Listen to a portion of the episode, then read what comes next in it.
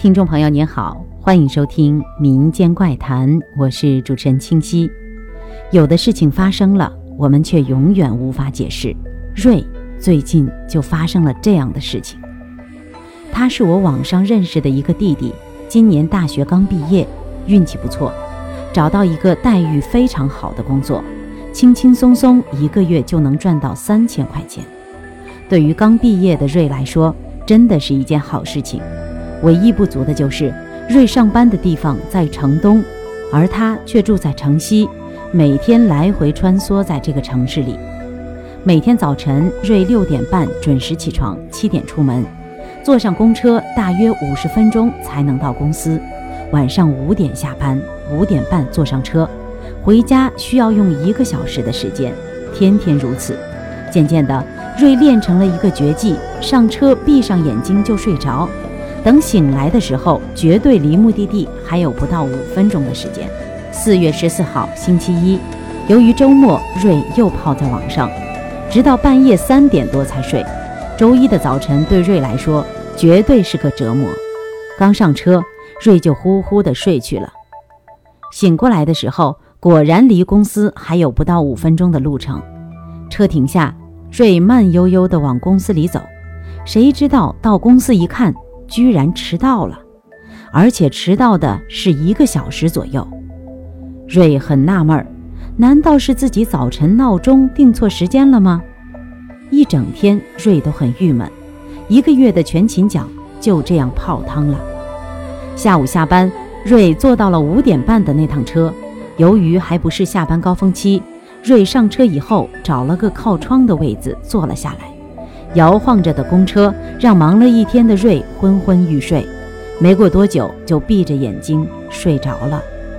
等他醒过来的时候，看看窗外，果然快到家了，只是总觉得哪儿不太对劲儿。瑞想了半天，才发现天居然已经黑了。瑞拿出手机一看，吓了一跳，居然已经是晚上八点半了。难道这趟车整整开了两个小时吗？瑞想问问司机，可是又发现自己根本不知道怎么开口，因为他看到现在的这个司机根本不是自己上车时的那个司机。瑞想，难道是我自己睡迷糊了？下了车，瑞还是百思不得其解。不过他也并没有放在心上，心里还在琢磨着自己是不是睡迷糊了。晚上，瑞仔细看了看手机定的闹钟。确定是六点半以后，这才放心的睡了。第二天，瑞照样六点半起床，七点钟的时候坐上了开往公司的公车。上车后，瑞又睡着了。等醒过来的时候，还是离公司很近的地方。瑞拿出手机一看，呆住了。手机上明摆的显示着九点五十二分，比平时晚了刚好一个小时的时间。一路狂奔。跑到公司，同事们还在奇怪，一向都准时到的瑞怎么会连着两天迟到呢？一整天，瑞都有些心神不定。这两天的事情实在是让他费解。下了班，瑞来到车站，看着平时天天坐的那辆公交车，心里却有点恐惧。这一次，瑞坐在车上，提醒自己不能睡着。可奇怪的是。刚上车，瑞就觉得脑袋一阵阵的发麻，四肢无力，睡意直涌。他拼命地告诉自己不能睡着，可是最终没有抵过浓浓的困意。快到家的时候，瑞醒了过来，外面天又已经黑了。他颤抖着拿出手机，一看时间，吓坏了，果然又比平时晚了两个小时。回到家，瑞躺在床上，反反复复不能入睡。回想起这两天的经历，瑞不禁问自己：在他睡着的时候，到底发生了什么？为什么他会丢掉三个小时的时间？百思不得其解。瑞下决心，明天坐车绝对不睡。第二天，瑞准时上了车。公车和平时一样，这个时间段在瑞上车的地方，车上并没有多少人。瑞没有像平常一样坐下。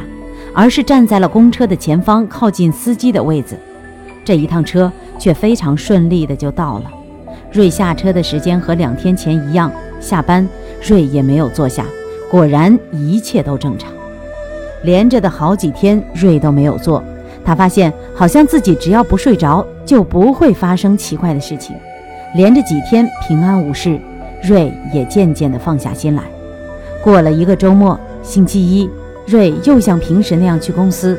这一次，他上车就坐下了。刚坐下，那种熟悉的感觉又来了，脑袋一阵一阵的发麻，仿佛不是自己的，四肢发软，眼睛不自觉的就闭了起来。在瑞睡着的那一刹那。他突然看到自己旁边原来没有人坐的位子上坐着一个老头。等瑞醒过来以后，拿出手机，不多不少又比上车时晚了一个小时。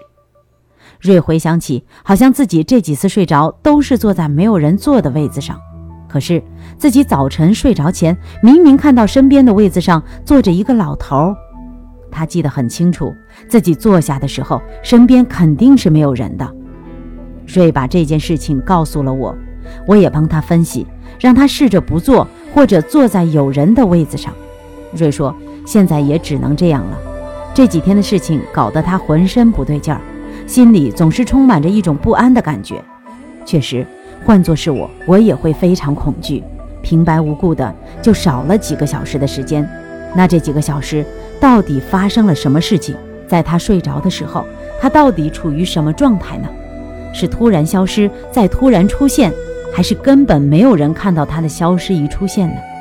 又或者说是瑞自己梦游了呢？直到前天，瑞说他都还有这种困扰，吓得他都快不敢坐公车了，已经连着打了几天的车。可这样也不是办法，所以瑞只能坐公交车。